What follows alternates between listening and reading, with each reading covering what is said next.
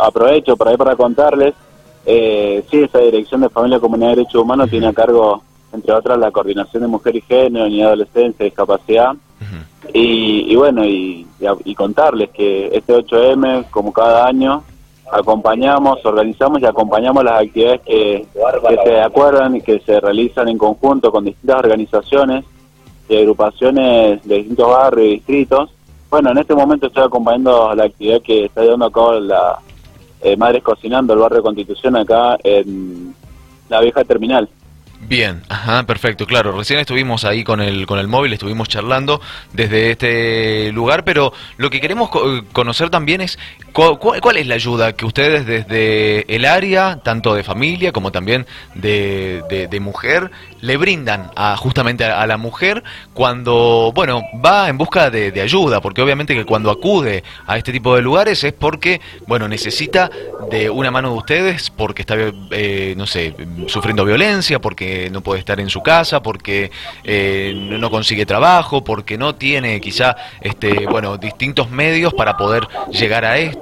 ¿Cuál es el, el, aporte que ustedes hacen? Bueno, mira, precisamente tiene que ver con, con poner en reflexión un día como hoy, como el 8 de marzo. Sabemos que no es el 25 de noviembre donde se, se organiza la, la actividad en relación a la erradicación de la violencia contra la mujer, pero sí es un día más que para el festejo, para la reflexión, para la unión. Por eso pongo en consideración la importancia que tiene que estas actividades sean organizadas en conjunto por distintas organizaciones, quizás con distinto perfil ideológico, distintas edades y demás, distintas realidades, pero que sí se unen en la causa por luchar por todo aquello que hace a, a esta desigualdad estructural en la que todas las mujeres, todas, están sometida de alguna manera, ¿cierto? Desde la coordinación también entendemos que es importante eh, trabajar todas aquellas actividades de promoción, jornadas de trabajo, talleres, ¿para qué? Para ir erradicando esa desigualdad y no llegar a las situaciones de violencia que ponen en peligro a, tantas mujeres y que son aquellas las que se acercan por nuestras oficinas para solicitar apoyo.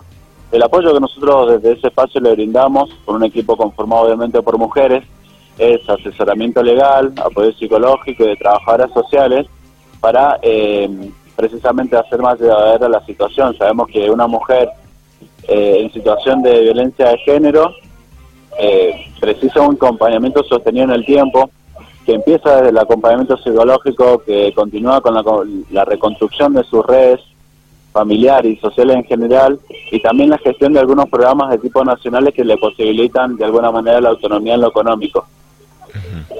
Bien, ¿son muchas las mujeres que, que se acercan, que consultan? Y sí, mira, para darte un estimativo, al año estamos trabajando alrededor de 500 situaciones. Y como te decía, sabemos que la situación no es un asesoramiento del momento y listo, eh, es un acompañamiento que debe sostenerse en el tiempo. Bien. Bien. Eh, Diego, ¿cómo te va? Te saluda Silvio Barroso. Buen día. ¿Hola? Hola, sí, se escucha muy bajito, perdón. A ver, a ver, ah, a ver ahí, ahí lo... Perdón, ahí ah. ahora te, lo vamos a subir. Ahora sí, ahora sí. Te decía, buen día, Diego. Te saluda Silvio Barroso. ¿Cómo te va? ¿Qué tal, Silvio? ¿Cómo va? Bien, todo bien. Eh, eh, este tipo de asesoramiento, de ayuda o reclamo, la gente que, acude a, la oficina, eh, ¿qué expresa? ¿Solamente violencia física o también otro tipo de violencia? En el caso particular de un hogar, esa es una. Y la otra, ¿han tenido también este consultas sobre personas que, sufren violencia institucional o, o, en el laburo o en algún comercio, etcétera?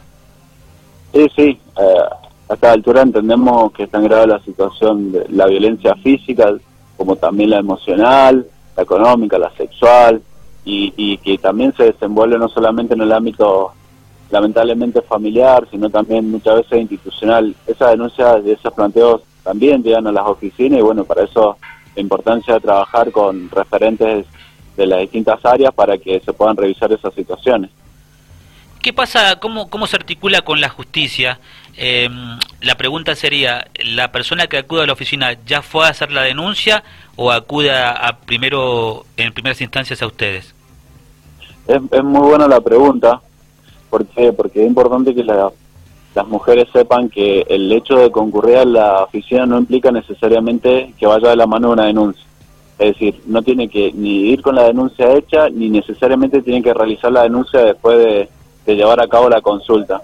Porque entendemos que no siempre la denuncia en, en todas las situaciones va a resolver, muchas veces la expone a más situación y por eso entendemos que, que la mujer tiene un rol protagónico, ella es la sobreviviente y ella es quien va trazando según lo que ella entiende de su situación el camino y la alternativa para, eh, digamos, despegarse de, esa, de, esa, de esos vínculos de violencia. Y la mujer que concurre a la oficina, este, contame un poquito sobre la, la franja etaria, ¿qué estamos hablando? ¿Chicas jóvenes, mediana edad, más grandes? Nosotros particularmente como organización, como te decía al principio, de esta dirección, tenemos la posibilidad de ser parte de un mismo equipo de trabajo, tanto de la coordinación de mujer y género como del equipo de niña y adolescencia. Eso nos posibilita organizarnos de alguna manera para que podamos brindarle atención a aquellas que son menores de edad y también a las mayores. Lamentablemente la, la, realidad de la violencia, como le decía en un principio, atraviesa todas las clases, a todas las edades y, eso hace que quienes concurran, eh, nada, puedan, puedan ser muy jóvenes o personas adultas mayores inclusive. Y, respecto de los más jóvenes, porque se supone que, bueno, llevamos muchos años, ¿no?, de concientización, de trabajo, eh, por parte del Estado, a través de algunos programas, los medios de comunicación, ustedes también desde la función pública, y también las ONG que vienen hace mucho tiempo luchando y uno se imagina que las generaciones más jóvenes, te hablo 18, 20, 25, tienen otra mentalidad, ¿no? Y que quizás esto es parte de otras generaciones, ¿no? Criada de otra forma, con otra costumbre, otra cultura, etcétera, etcétera. Eh, pero me decías que siguen recibiendo denuncias de chicas jóvenes, o sea que mucho la cuestión no ha cambiado. Sí, es cierto lo que decís, por suerte hemos avanzado bastante en lo cultural, en la concientización y hoy eh, las mujeres y inclusive las identidades disidentes también tienen otro posicionamiento, pero entendemos que esto es una problemática sociocultural, entonces el hecho de que muchas veces la chica tenga otro posicionamiento no le garantiza tener una vida libre de violencia. Todavía hoy muchas de las que están escuchando la entrevista serán sometidas a, situaciones de mucho desagrado, de acoso callejero, por ejemplo, que hoy ya es considerado un delito, y sin embargo genera todavía mucho malestar y por ahí su posicionamiento es diferente, pero no le garantiza dejar de ser víctima. Por eso la importancia de la unión, por eso la importancia de estas instancias de reflexión eh, y la búsqueda de alternativas de lucha colectiva, diría. Diego, con respecto a, mm, bueno, recién nos comentabas el tema de, quienes se acercan directamente, pero me imagino que también deben haber algunas o algunos, ¿no? Que por ahí se acercan para decir, mira, tengo, conozco a alguien que está pasando por un momento difícil, que eh, necesita ayuda y demás. ¿Eso se ve también? Que por ahí no se anima a ir directamente ella, ¿no? Sí, también tenemos una realidad como que, como en otras situaciones, como en materia de atención de servicio público, nuestro departamento tiene una extensión territorial enorme y eso hace que se nos dificulte muchas veces estar cerca de las mujeres que viven en, distritos. Por eso nuestro, nuestra forma de trabajo es, en principio, trabajar con las delegaciones municipales. Cualquier persona que esté escuchando esta entrevista y viva en distrito puede acercarse a la delegación eh, municipal de su, de su distrito, de su barrio, plantear la situación y nosotros con las compañeras y compañeros del mismo municipio articulamos la entrevista. Por otro lado, la importancia de trabajar con estas organizaciones que yo te mencionaba al principio, quienes son también portavoces, interlocutoras y que acompañan a las mujeres a que puedan llevar a cabo la denuncia o al menos a asesorarse y en eso el rol de las organizaciones es, es fundamental. También, también decir que por supuesto la oficina recibe a diario eh, la consulta de familiares y amigos de mujeres que de repente no se animan o no pueden acercarse a la oficina y bueno, y pensamos juntos una, una estrategia, ¿cierto? ¿Dónde queda la, oficina? Saavedra 276. ¿Y cuál es el horario de, atención? Estamos todos los días de 8 a 13 y por la tarde de 15 a 18, salvo los viernes, pero además contamos con un teléfono al que pueden realizar consultas por WhatsApp 2604 05 90 46.